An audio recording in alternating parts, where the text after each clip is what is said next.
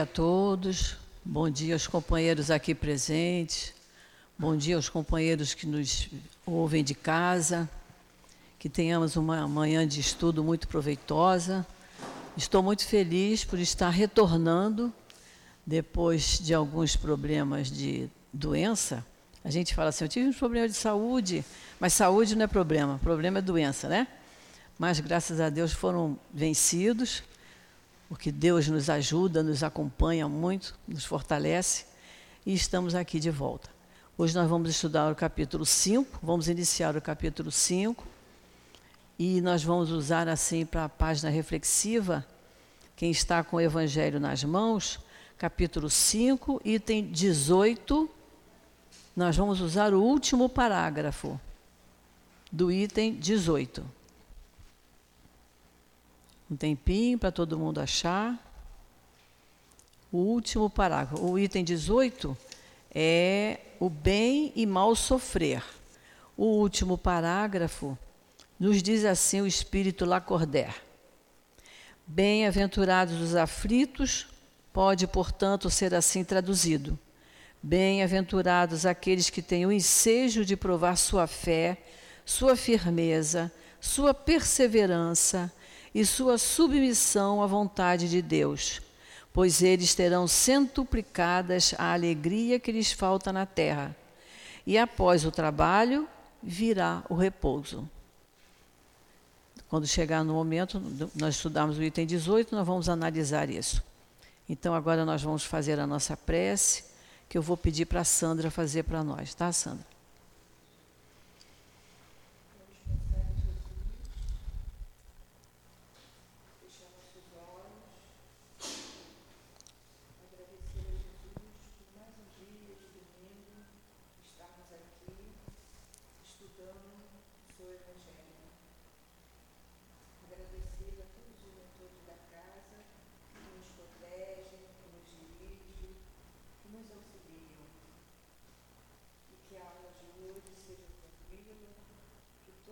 Possam entender, irem para casa com mais um aprendizado.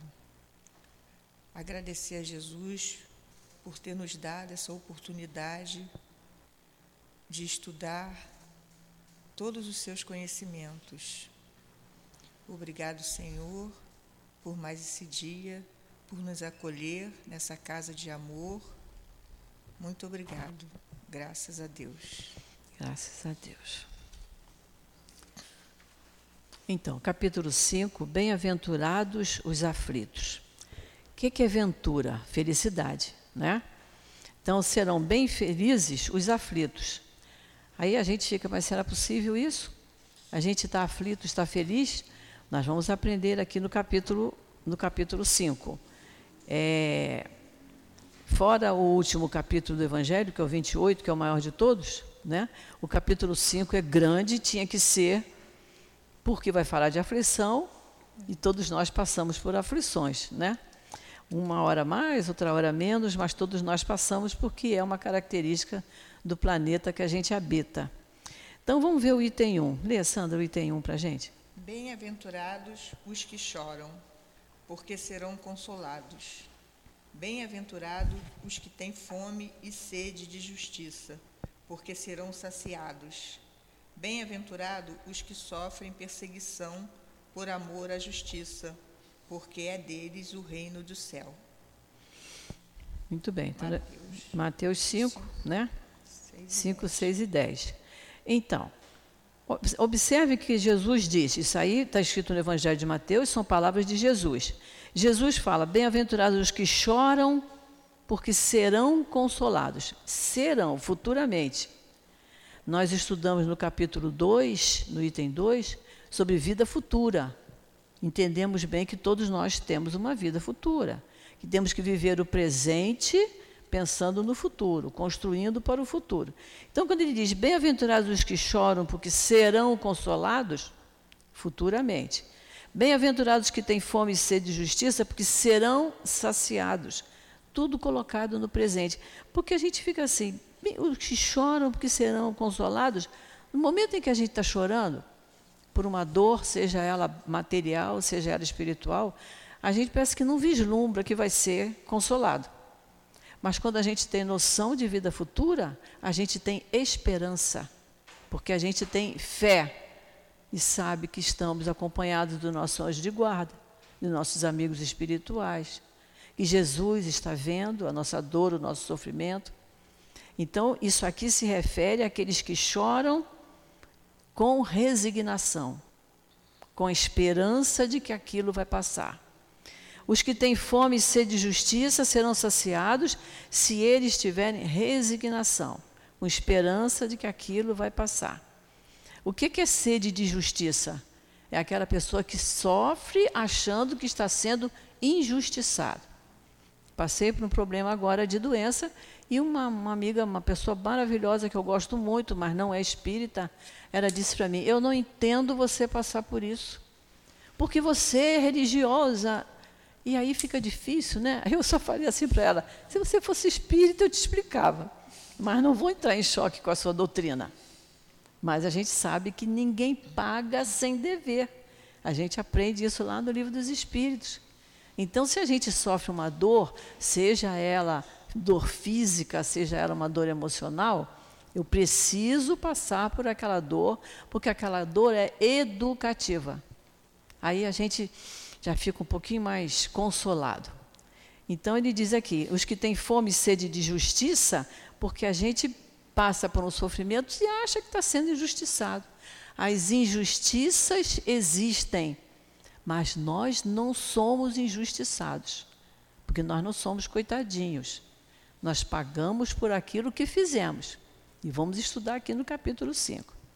Bem-aventurados que sofrem perseguição por amor à justiça, porque é deles o reino dos céus. Quem tem amor à justiça é aquele que já conquistou várias virtudes, é aquele que já tem um caráter bom, um caráter bem formado.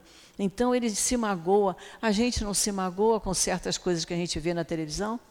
Agora, as ruínas que a guerra está promovendo lá, na, lá na, na no, no, Oriente, lá, né? na Rússia, lá, e a gente não vê esse sofrimento, a gente não se. A gente vai assim, como é que alguém pode dar ordem para fazer uma coisa dessa? Por quê? Porque nós já temos amor pela justiça. Nós já amamos o nosso próprio, nosso próximo, seja ele de que país for. Não é isso? Então a gente já fica impactado quando vê uma cena daquela. Então nós que já temos amor pela justiça, nós vamos nos aproximar do reino dos céus. Agora, se uma pessoa disser assim, estão passando por aquilo porque alguma coisa fizeram, então eles têm mais é que pagar. Não sabe o que é amor à justiça. Né? A gente tem que ter misericórdia. Vamos para o item 2. Bem-aventurados vós que sois pobres, porque o reino dos céus é para vós. Bem-aventurados vós que tendes fome agora, porque sereis saciados. Felizes sois vós que agora chorais, porque rireis. Lucas, versículo 20 e 21. Então vocês vejam que esse item 2 está um pouquinho semelhante ao item 1, um, sendo que o item 1 um é uma narração de Mateus. O item 2 é narração de Lucas. Então está um pouquinho diferente, mas ele diz: Bem-aventurados vós que sois pobres, porque o reino dos céus é para vós. Se sois pobres, com resignação. Se sois pobres, lutando para vencer aquela dificuldade. Agora, se a gente é pobre e dizendo, Deus não está vendo o que eu estou passando, será que Deus não está vendo? Deus me esqueceu? Não sou resignado. Então, se não houver resignação, compreensão, vontade de lutar, você não se aproxima do reino dos céus. Isso aqui é para os resignados. Bem-aventurados que tendes fome agora, porque sereis saciados. Se eu lutar, se eu tiver força, nós vamos ver aqui no capítulo 5 que Deus não perdoa o desânimo. A gente não pode cair em desânimo. Se está tudo funcionando, os olhos, os ouvidos, a voz, os braços, as pernas, por que o desânimo? Desânimo é sinônimo de preguiça. E isso Deus não perdoa. Então, nós vimos agora na pandemia tantas pessoas com diploma, com, com título, mas perderam o emprego. E aí foram fazer pão, fazer bolo. Eu tive uma conhecida que foi fazer máscaras. a pessoa dá um jeito de sair daquela, daquele sofrimento e não ficar só no pedir, pedir, me dá, me dá, ninguém tem pena de mim. Não é isso? Então, os que têm fome agora, porque serão saciados. Se tiver fome e tiver lutando, e se tiver resignado. E ele diz: Fazei, é, felizes sois vós que agora chorais, porque rireis. Olha como tudo tem, a gente tem que interpretar. Se eu estiver chorando por um motivo justo, eu estou sentindo uma dor, seja ela física, seja uma dor moral, a perda de um ente querido, ou até a gente chorar pelo sofrimento de um, de um próximo nosso, eu vou rir no sentido que será feliz se eu estou chorando por misericórdia, com sentimento, me colocando no lugar daquele que está com dor. E é, é o rir de felicidade, que a gente entende esse rir, né? Vamos lá. Mas ai de vós, ricos, porque tendes a vossa consolação no mundo. Ai de vós que estáis saciados, porque tereis fome. Ai de vós que rideis agora, porque gemereis e chorareis. Lucas, versículo 24 e 25. Então vocês vejam que no mesmo capítulo de Lucas, olha lá, no item 2 lá, Lucas capítulo 6, no 20 e no 21, ele fez as promessas para os resignados. Agora, em Lucas 6, 24 e 25, ele já está, olha, cuidado. Ai de vós ricos, porque tendes a vossa consolação no mundo. No mundo, no mundo material. E ai de vós ricos, se vocês tiverem apego.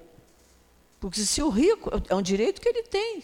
Se ele trabalhou, se ele se esforçou, ou até se ele recebeu por herança, é um direito que ele tem. A questão é o que ele vai fazer da riqueza dele. Se ele vai usar egoisticamente ou se ele vai pensar no próximo que não tem o que ele tem. Né? Então ele tem a consolação no mundo. E a gente quer uma consolação no mundo espiritual. Né? Ai de vós que estáis saciados, que tereis fome. Não é bem assim. Não é porque a gente não está passando fome que eu vou ter que passar fome lá na frente. Se eu estiver saciada agora, mas eu estiver me lembrando que tem aqueles que não estão saciados e que eu posso colaborar, por isso que a gente pede tanto aqui na mesa, vamos fazer compra no supermercado? Lembra de trazer uma coisinha para cá. Então, se eu estou saciada, se eu tenho condições de ir ao supermercado e comprar tudo que tem na minha lista, mas eu me lembrar que tem gente que não tem, eu, é, é, eu não vou ter fome depois, eu não vou passar fome, porque eu estou me lembrando do meu próximo. Ai de vós que rides agora, porque gemereis e chorareis. Só se eu fizer mau uso da minha alegria. Só se na hora que eu rir, que eu gargalhar, eu dizer assim, eu estou melhor do que ela ali, estou melhor do que aquele lá, porque olha só, estou felicíssima e o outro não está. Olha como a gente tem que sempre pensar no nosso próximo. Então, eu só vou gemer e chorar se eu estiver rindo de deboche, se eu estiver rindo de gozação, se eu estiver rindo é, por orgulho, me achando melhor do que o outro. Então, vocês vejam que as passagens dos evangelhos, e nós já falamos isso aqui várias vezes, o que está com essa letrinha em negrito, Kardec copiou da Bíblia. Então, nós, Kardec nos dá a oportunidade da gente analisar isso. Se a gente não tiver como analisar, quem estuda em casa por sua conta e não tiver uma pessoa para a gente trocar a, a, uma, uma reflexão, isso fica difícil, não fica? Não é isso? Então eu não posso rir? Eu estou proibida de rir, porque senão mais tarde eu vou gemer e chorar? Não, gente. Depende do porquê que eu estou rindo. Se eu estou rindo de alegria, de, de felicidade, é um momento bom da minha vida, por que, que eu não vou rir? Não é? Eu não estou não tô debochando do outro, eu estou rindo de felicidade. Então não tem por que eu gemer e chorar. Depende do meu, do meu riso, não é? Se alguém tiver alguma dúvida, é só falar, tá bom? Porque eu, quando começo a falar, eu não paro, aí eu. Mas aqui é para a gente trocar. Quando a gente tem a nossa aulinha aqui na terça-feira, que é na salinha lá em cima, que a gente fica sentado um em frente ao outro, né, Guilherme? Fica mais fácil da gente trocar, né? Mas aqui ninguém está proibido, não, vamos falar. Então vamos para justiça das aflições. Olha, esse item é importante da gente entender. Se aflição tem justiça. Item 3, vamos lá. Só na vida futura podem se realizar as compensações que Jesus promete aos aflitos da terra. Ele não diz: bem-aventurados os que choram, bem-aventurados. Então, só na vida futura é que a gente vai entender essas compensações que Jesus promete. Sem a certeza do futuro, essas máximas seriam um contrassenso. Mais ainda, seria um engodo. O engodo é um engano, né? Mesmo com essa certeza, dificilmente se compreende a utilidade do sofrimento para ser feliz. É, dizem para haver mais mérito, mas então se pergunta por que uns sofrem mais que os outros. Então vamos parar, dar uma paradinha aqui. Mesmo com a certeza de vida futura, muitas vezes a gente não compreende a utilidade do sofrimento que é, um, é assim, muita gente acha que o espírito, o espírita prega muito isso, né? A gente precisa sofrer, precisa passar pelo sofrimento.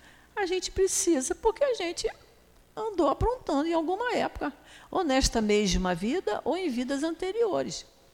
E porque viemos para este planeta de provas e expiações, porque é aqui que nós temos que expurgar nossas dificuldades. Então ele diz: muita gente não compreende a utilidade do sofrimento para ser feliz eu só vou ser feliz quando meu espírito tiver cada vez mais evoluído.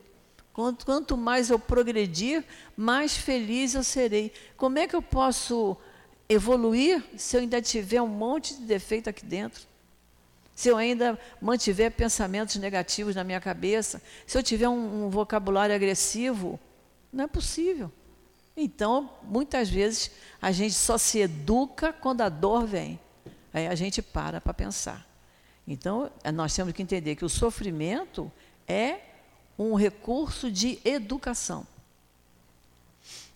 Porque uns nascem na miséria e outros na opulência, sem que nada haverem feito para justificar essa posição.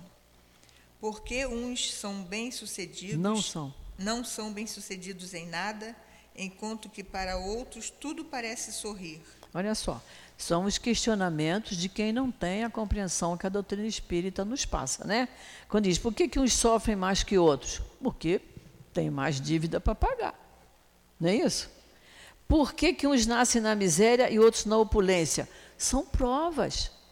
E a gente, quando estuda lá o livro dos Espíritos, tem um momento da escolha das provas, antes da, da, da encarnação. E aí, muitas vezes, a gente pede para nascer na pobreza. Aí ele diz assim: não, mas eu não ia pedir um negócio desse. Mas é que quando a gente está lá, o pensamento é outro. Então ele diz: olha, eu quero passar pela prova da pobreza. Aí os espíritos questionam: você vai aguentar? Vou. Claro que vou. Chega aqui, ele fale. Mas muitas vezes os bons espíritos dizem: ainda não está na hora de você passar por essa prova da pobreza. Ainda não está na hora. É assim que Deus faz com a gente. Ele espera o momento propício para a gente passar por determinada prova. Então eu fico imaginando, é, no caso agora que eu passei por uma dor de uma dor física grande e que eu estava na UTI, eu dizia assim: Deus esperou um momento. Ele esperou um momento, porque eu estava num hospital bom, eu tenho um plano de saúde, eu tenho uma família que me acompanha, eu tenho muitos amigos queridos que, que procuram saber, saber de mim. Então, isso tudo nos consola. Então, Deus esperou momento. Meus filhos já estão casados, estão criados. Passar pelo que eu passei com filhos pequenos em casa seria muito doloroso, não é? Mas eu não, fechamos a porta e fomos embora para o hospital. Então, Deus espera o momento. Então, há no momento da escolha das provas, da pessoa dizer assim: Eu quero passar pela prova da riqueza. Oh, você não sabe o que você está pedindo. Vai ser reprovado, porque você vai falir. Sabe? Agora, se o espírito é rebelde e diz: Eu quero porque eu sei, não tem gente que é assim? Eu vou fazer porque eu quero. Ah, então vai. E aí chega aqui e vai falir. Né? A verdade é essa. E ele diz aqui, ó. Por que, que uns é, não são bem-sucedidos em nada, enquanto que para outros tudo parece sorrir? Tudo parece sorrir agora, aqui. É tudo temporário. Né? Exatamente. Transitório. É. Exata, é, exatamente.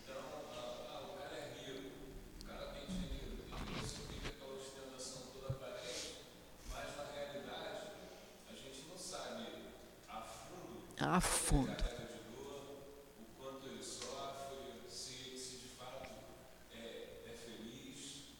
É, é.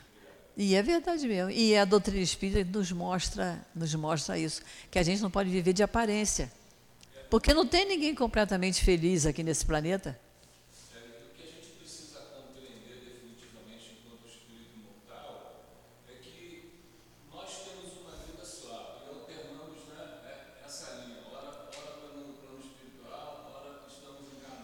É.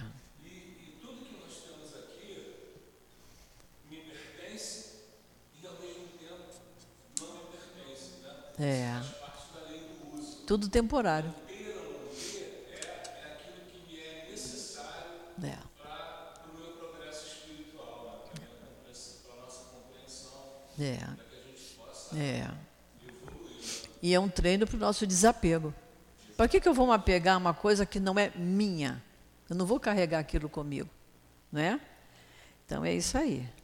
Vamos lá. Porém. Porém, o que se compreende ainda menos é ver os bens e os males tão desigualmente partilhados entre o vício e a virtude. É ver os homens virtuosos sofrerem ao lado de perversos que prosperam. Tudo temporariamente, como o Guilherme estava falando.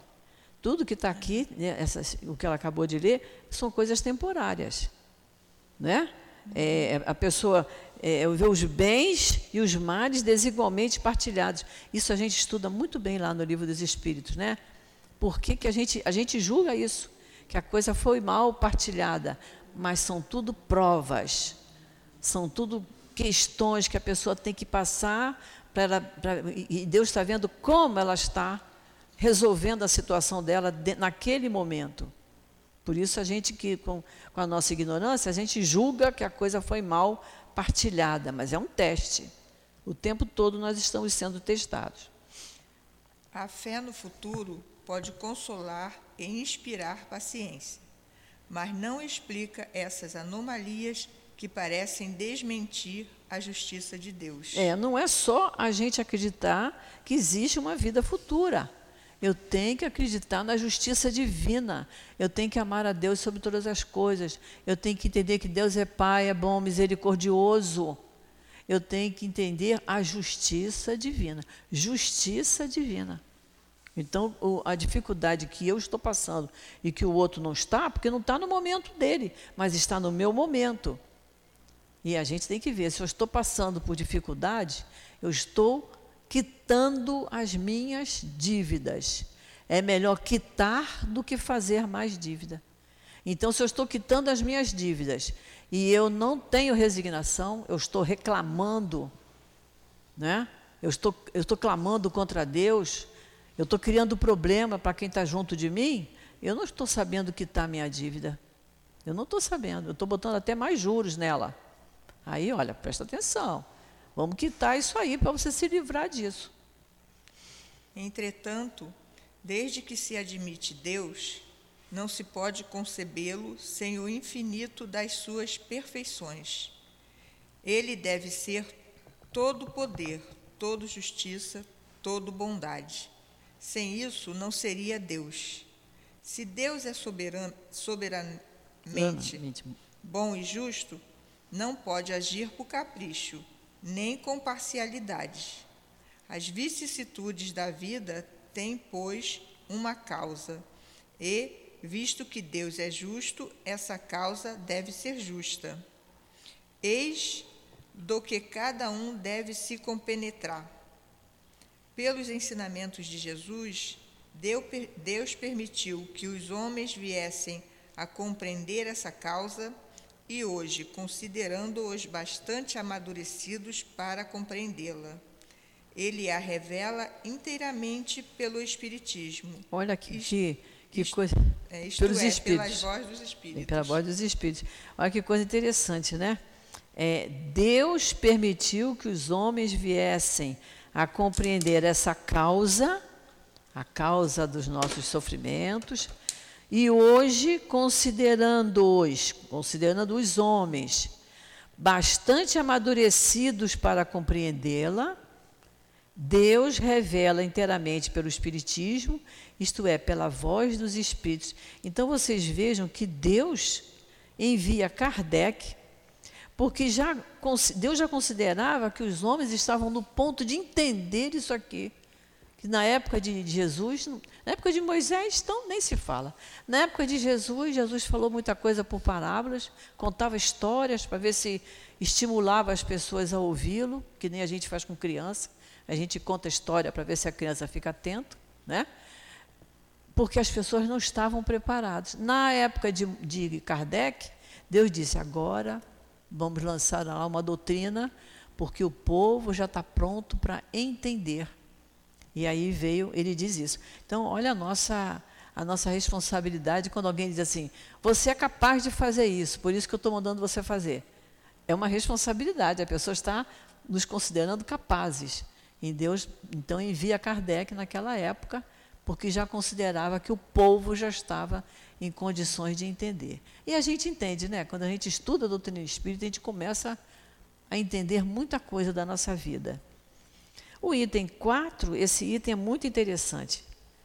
Causas atuais das aflições.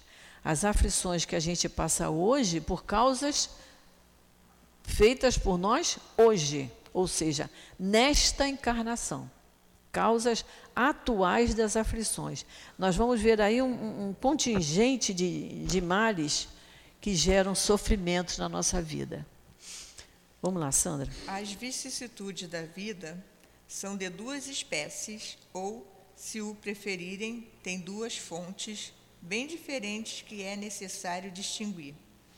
Porquanto umas têm sua causa na vida presente e outras fora desta vida. Causas anteriores, que depois nós vamos estudar também. Buscando-se a origem dos males terrenos, reconheceremos que muitos deles são a consequência natural do caráter e do comportamento daqueles que os sofrem. Olha que interessante, né? É, muitos males são a consequência do nosso caráter e do nosso comportamento, né? O nosso caráter é um conjunto de, de atitudes nossas, de, de ações, de pensamentos, né? A nossa formação moral. E do nosso comportamento, como é que a gente se conduz nas diversas ocasiões que se nos apresentam no nosso dia a dia. Então, somos nós que atraímos os males, pelo nosso caráter e pelo nosso comportamento. Então, vamos começar a analisar. Vamos lá. Quantos homens caem por sua própria culpa? Quantos são vítimas de sua própria imprevidência, de seu orgulho e de sua ambição? Olha só, por sua própria culpa. As pessoas em geral culpam, né, o outro, né? Ah, eu sou assim porque eu sou filha única, fui criada assim de uma maneira muito egoísta. Eu sou assim porque eu sou a caçula de, de 8, de 10, então eu sofri muito. Eu sou assim porque eu fui o mais velho, trabalhei pela família. Tem sempre uma desculpa. Tem sempre uma desculpa. Então você culpa o outro. Aí ele diz: você pode ser vítima da sua própria imprevidência, orgulho e ambição. O que, que é imprevidência? É você não saber prever, não é? Por exemplo, por que, que a gente vacina os nossos filhos quando nascem? É a nossa previdência. A gente não quer que eles tenham paralisia, que eles tenham sarampo, coqueluche, não é isso?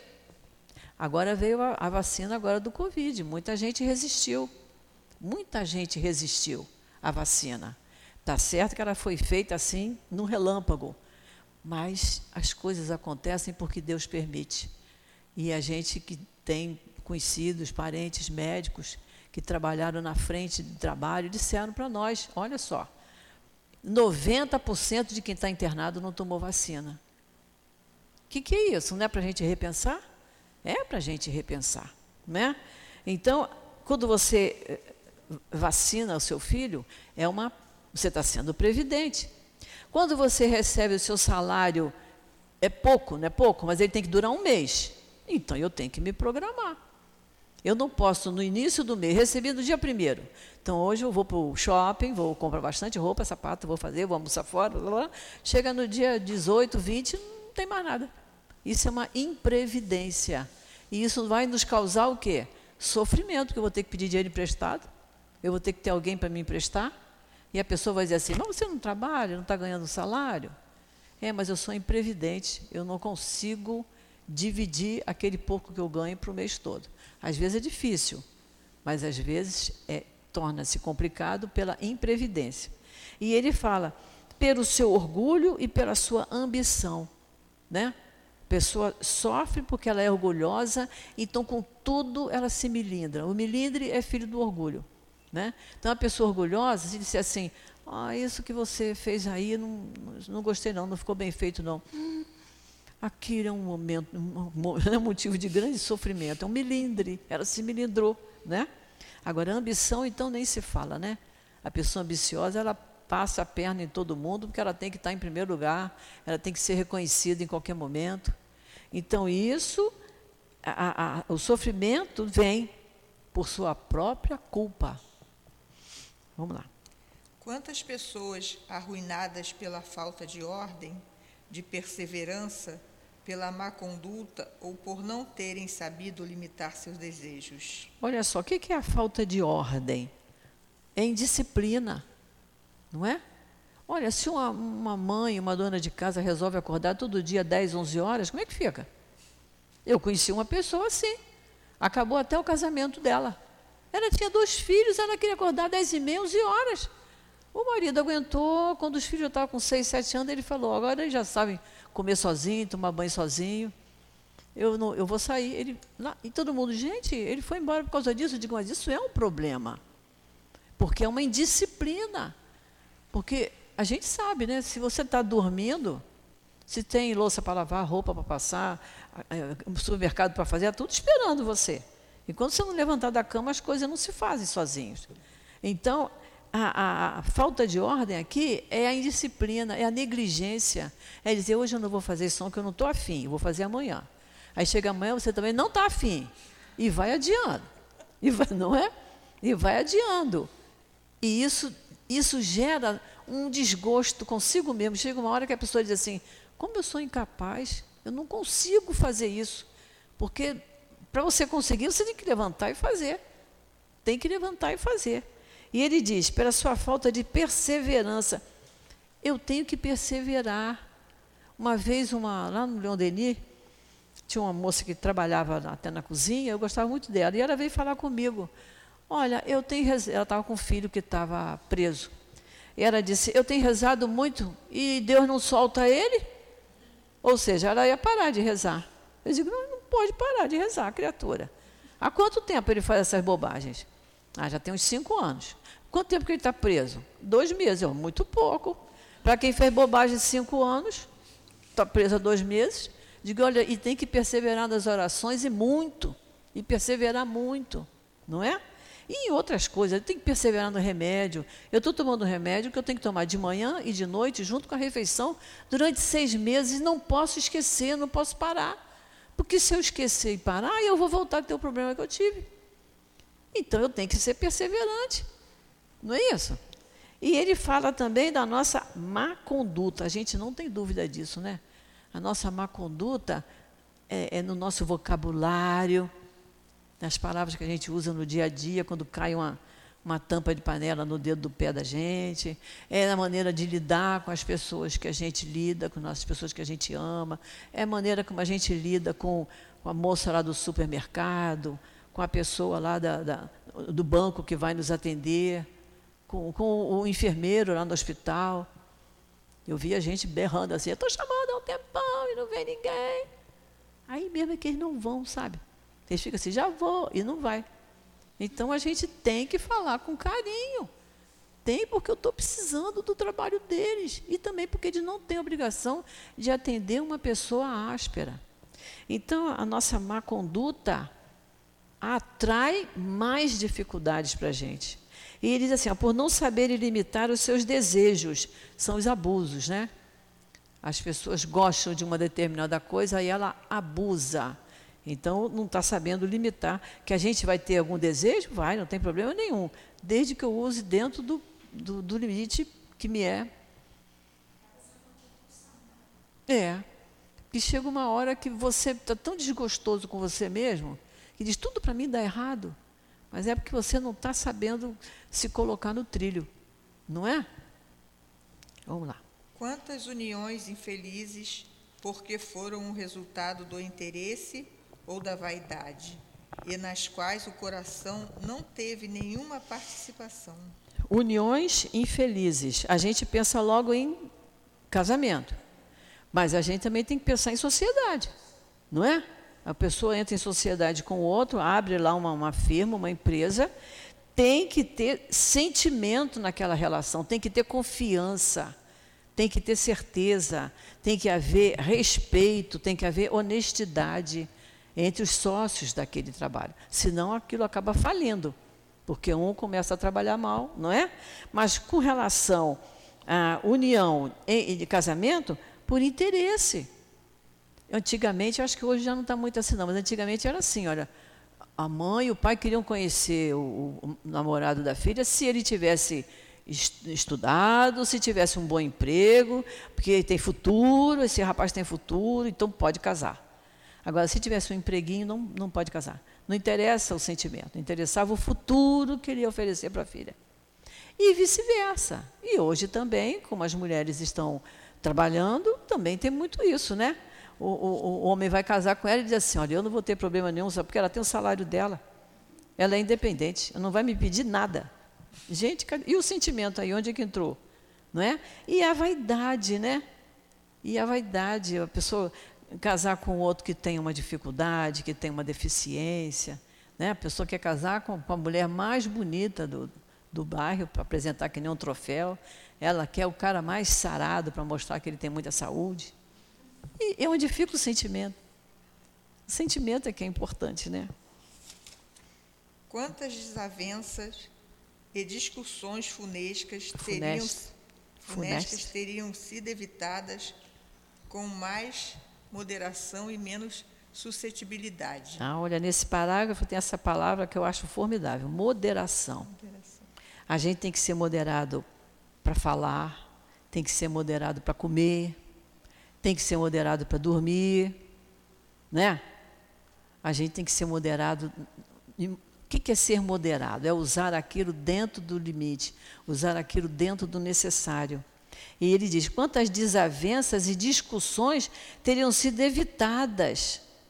Porque nada daquele negócio eu tenho que ser o último a falar, a minha palavra é mais importante que a sua, eu, a última a acabar de falar tem que ser eu, não, não pode ser assim, não é?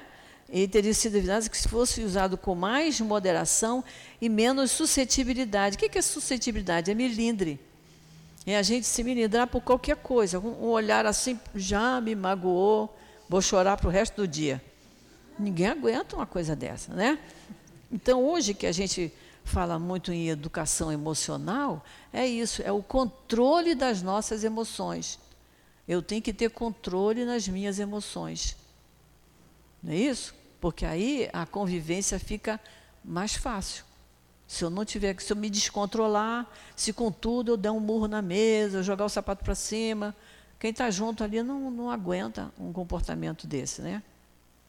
Quantas doenças e enfermidades são o resultado da intemperança e dos excessos de todos os gêneros? O que, que é intemperança? É a mudança de humor.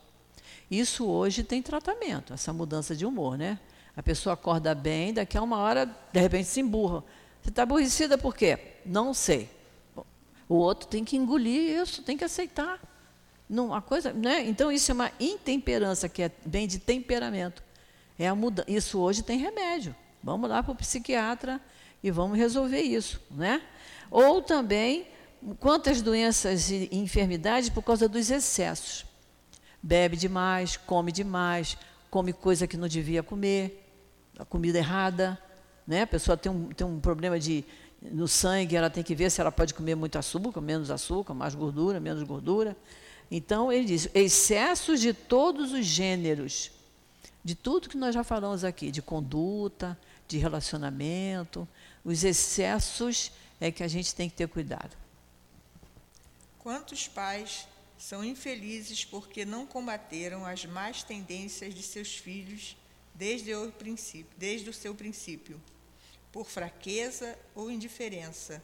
Esses pais deixaram que neles se desenvolvessem os germes do orgulho, do egoísmo e da tola vaidade que ressecam o coração.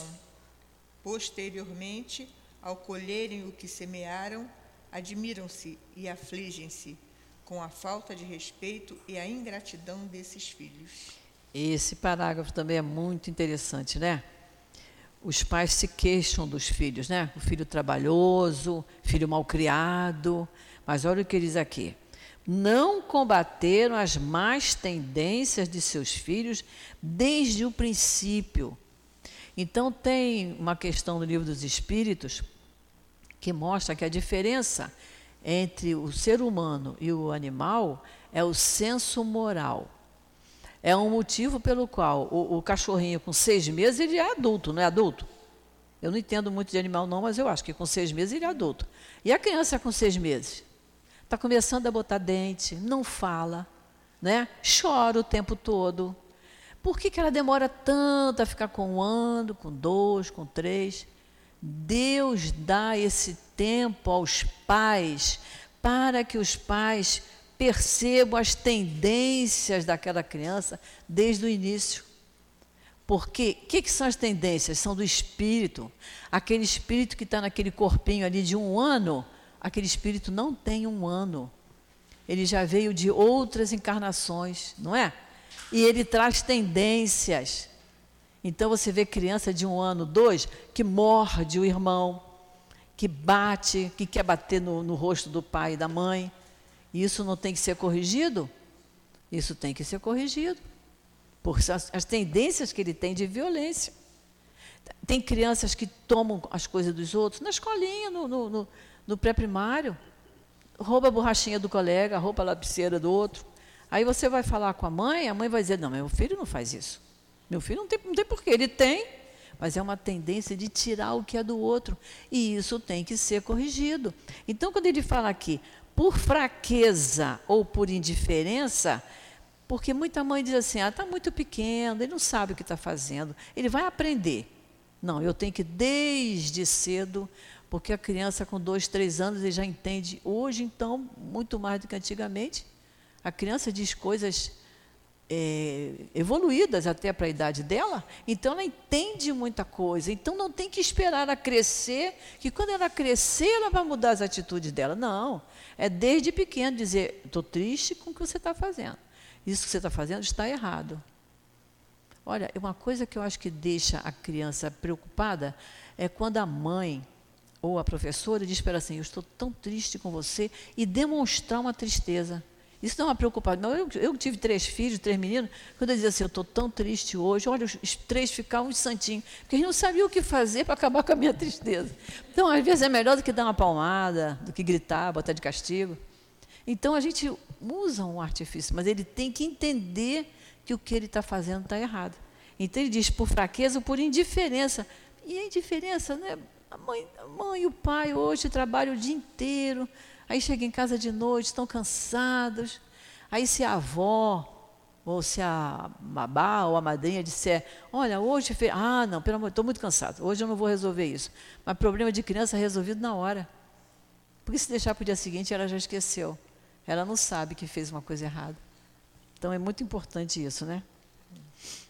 Que todos aqueles que têm o coração ferido pelas vicissitudes e decepções da vida interroguem friamente a própria consciência, que procurem passo a passo a origem dos males que os afligem e verifiquem se, na maior parte das vezes, não podem afirmar: se eu tivesse feito ou se eu não tivesse feito tal coisa, não me encontraria nesta situação. É, com relação ao parágrafo anterior, que fala dos pais, ele diz assim: olha, é, deixaram que aquele, o germe do orgulho se desenvolvesse no coração deles, do egoísmo e da vaidade, que ressecam o coração. Fica aquela criança que diz, fulano é malzinho, né? Ele belisca o outro. É um ressecamento de coração, porque ele não foi tratado no momento certo, né? Posteriormente, ao colherem o que semearam, admiram-se e afligem-se com a falta de respeito e a ingratidão desses filhos. Ah, então, quando a gente vê lá o, o mandamento, honrai o vosso pai e vossa mãe, eu sempre digo, e vamos honrar os nossos filhos, porque a gente tem que criar os filhos com respeito, com muito amor, mas não vamos confundir amor, passar a mão pela cabeça. É com muito respeito para que eles também mais tarde isso volte. Então, quando a gente tem um filho que, que se preocupa com você, que se coloca à sua disposição o tempo que você precisar, isso dá um conforto enorme a gente. Mas é porque ele, em pequeno, a mãe, o pai, estavam sempre à disposição dele. Está doente? Passa a noite do lado dele, bota no colo, a carinha. Ele tem que sentir a presença amorosa de pai e mãe. Agora, errou, tem que ser corrigido. É uma tarefa que não é tão fácil, mas com boa vontade a gente vai lá, né? E nesse parágrafo que a Sandra acabou de ler, ele diz aqui que nós procuremos passo a passo a origem dos nossos males, desses males que nos afligem. E aí, procurando a origem, diz: se eu tivesse feito, ou se eu não tivesse feito tal coisa, não me encontraria nessa situação. Isso, em geral, acontece quando a gente está com mais idade, que começa a refletir, diz: oh, perdi tanto tempo, né? Poderia ter feito isso, ter aquilo, poderia ter dado mais atenção à minha família. Que tem pessoas que não sabem, não sabem dividir o tempo. E hoje é como, antigamente era só entre os homens. Hoje é entre homens e mulheres. Né? Ela trabalha o dia inteiro, ela é uma secretária, ela é muito solicitada. Ela, quando chega, não quer saber de nada, não. Né? Não quer nem tirar o prato do lugar que comeu, porque ela está muito cansada. Então, uma coisa que acontecia muito antigamente entre os homens, porque a mulher estava em casa, na maioria das vezes, e, e supria essa dificuldade, hoje não tem isso, porque ele também trabalhou o dia inteiro. Então, é preciso que haja muita compreensão. E aí é que entra o sentimento, né? Um tem que perceber a dificuldade que o outro está passando. A quem, portanto, devem, essas, devem todas essas aflições, senão a si mesmo?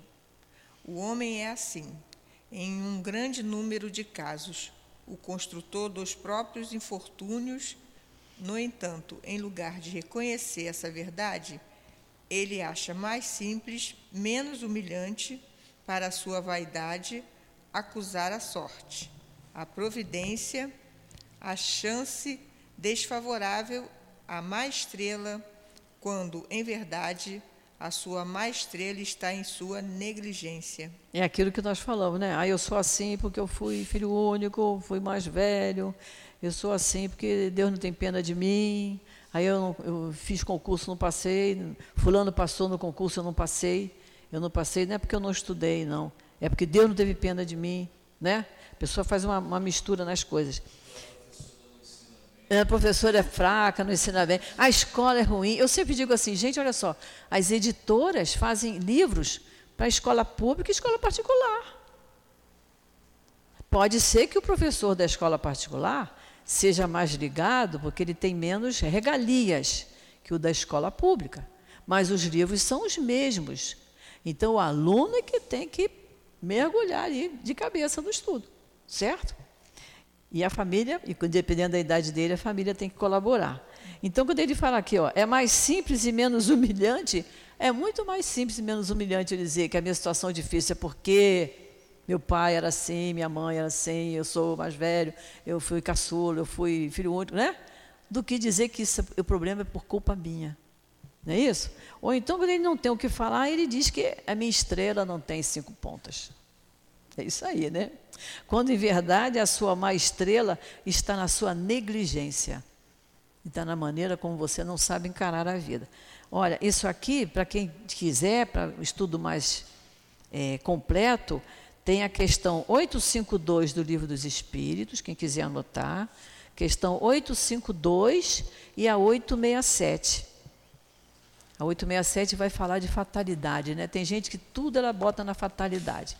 Não foi ela que atraiu o problema, não. Foi uma fatalidade. Vamos lá para o último parágrafo. Os males dessa natureza certamente constituem um número considerável das vicissitudes da vida. O homem os evitará quando trabalhar para o seu aperfeiçoamento moral, tanto quanto para o aperfeiçoamento intelectual. Olha como Kardec é taxativo aqui, olha. Eu tenho que trabalhar pelo meu aperfeiçoamento moral e intelectual. Está lá no livro dos Espíritos. O desenvolvimento intelectual engendra o moral. Por quê? Quanto mais eu ler, quanto mais eu estudar, mais eu vou entender o que está lá no livro dos Espíritos. Eu vou entender o que está no livro dos médios, eu vou entender o que está aqui. Então, o desenvolvimento intelectual é importantíssimo. Sim, a gente que não está mais idade de ir para a escola, mas tem livro lá, tem livro aberto lá para a gente. Vamos ler, vamos ler, ler com atenção para interpretar. Não é ler por obrigação, né? Tem gente que fala assim, todo dia de manhã eu leio o Evangelho. Mas entendeu o que leu? Se eu perguntar assim, o que, você leu hoje de manhã no Evangelho? Se a pessoa souber me repetir, é porque ela leu, refletiu e entendeu. Mas se ela disser, ah, agora eu não estou lembrado, não. Não adiantou muito, né? Então não é ler por obrigação, é ler por vontade de, de aprender. Nós temos ainda 10 minutinhos, vamos começar os 5. Se não der todo, a gente para. Vamos é, lá. Ele é grande. A lei humana atinge certas faltas e as pune. Pode-se então dizer que o condenado sofre as consequências do que fez, mas a lei não alcança e nem pode alcançar todas as faltas.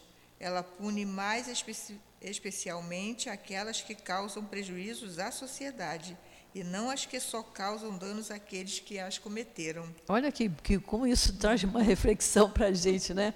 A lei humana, a lei dos homens. O que está escrito na lei, lá no, no Código Civil? É a lei dos homens. Ela pune as faltas que você cometeu. O, o, condenado sofre as consequências. Roubou, foi preso. Foi lá para a delegacia, vai ser preso mas ela não alcança e nem pode alcançar todas as faltas. Ela pune mais especialmente aquelas que causam prejuízo à sociedade e não as que só causam danos àqueles que cometem as faltas em geral. Há faltas que a gente comete que são faltas que vão prejudicar a nossa moralidade. E isso o, o, o delegado não vê, porque está aqui dentro eu desejar mal uma pessoa, eu falar mal de uma pessoa. Então, aqui, quando ele fala em faltas, são faltas de modo geral. Agora, ele cometeu um, um assalto, ele cometeu um assassínio, ah, isso aí é fácil de. Ele vai ser preso, acusado, condenado. Isso foi, isso foi visto. Agora, esse outro tipo de falta, o melhor juiz não sabe. A gente não sabe o que, a gente está pensando.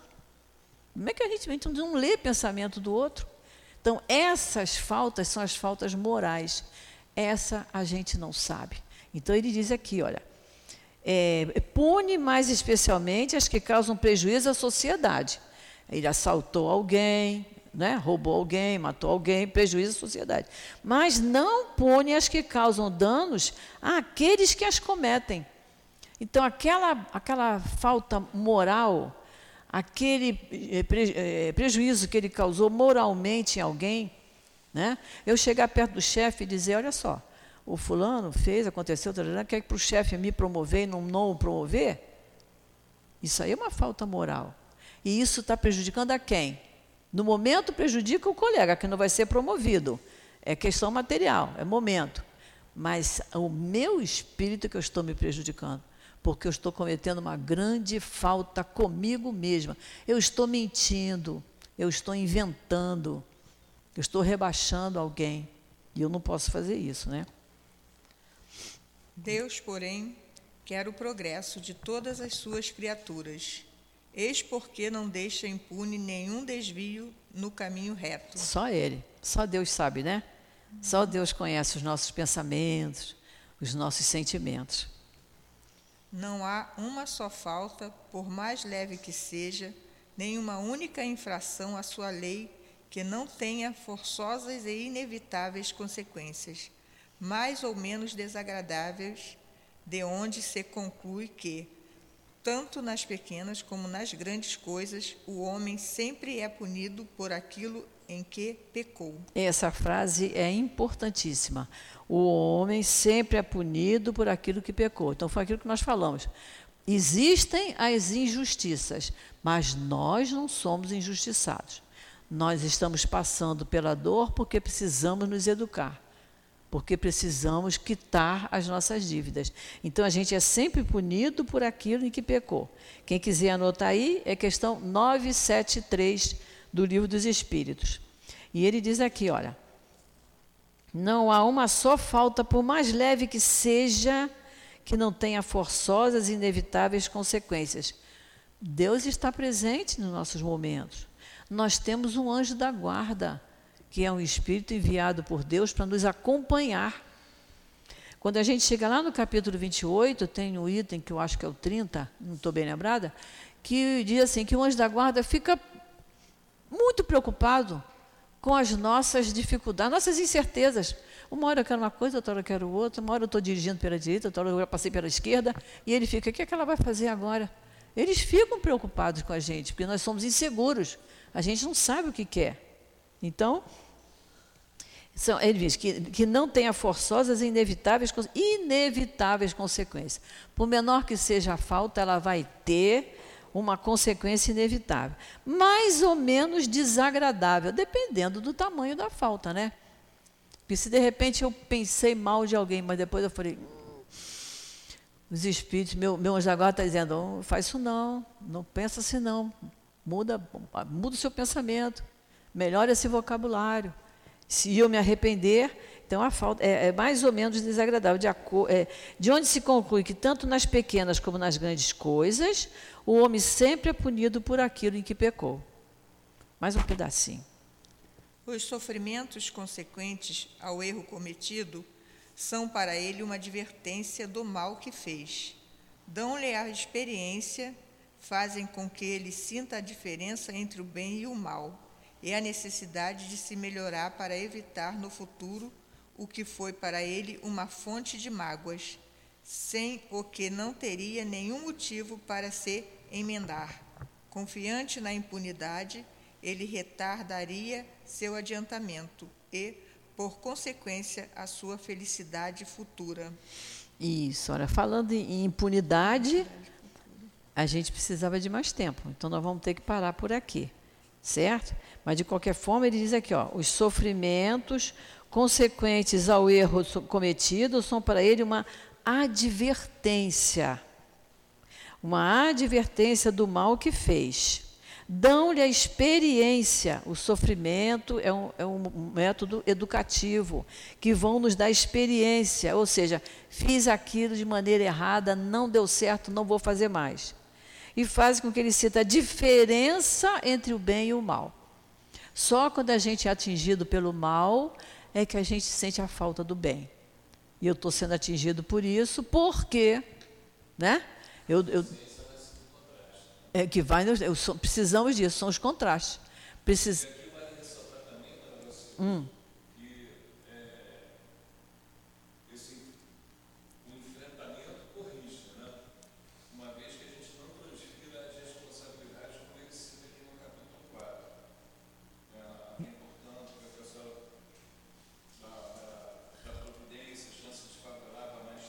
E é, Coloca a culpa no outro.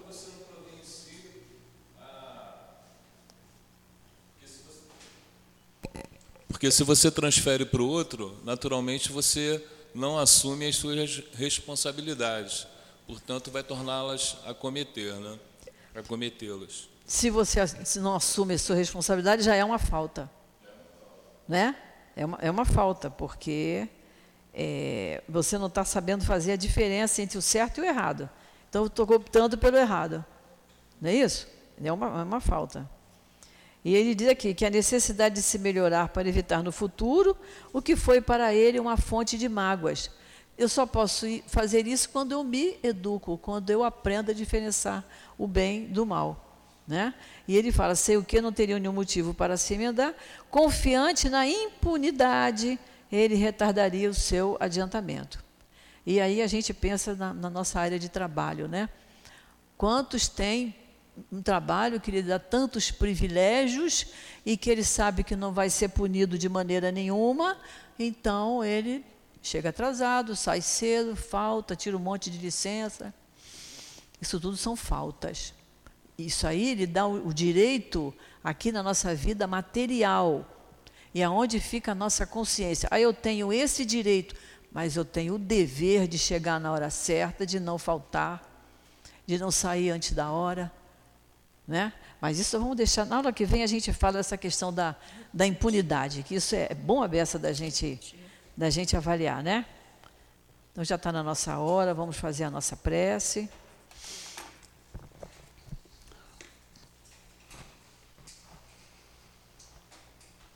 Querido Mestre Jesus, estamos aqui, Senhor, reunidos em Teu nome agradecendo sempre pela oportunidade que temos de estudar o teu Evangelho, de estudar o pensamento desses espíritos amigos que vêm esclarecer as nossas ideias, fazendo-nos refletir cada vez mais e melhor sobre a nossa vida, sobre o nosso comportamento, sobre a nossa conduta, em todos os setores do nosso dia a dia.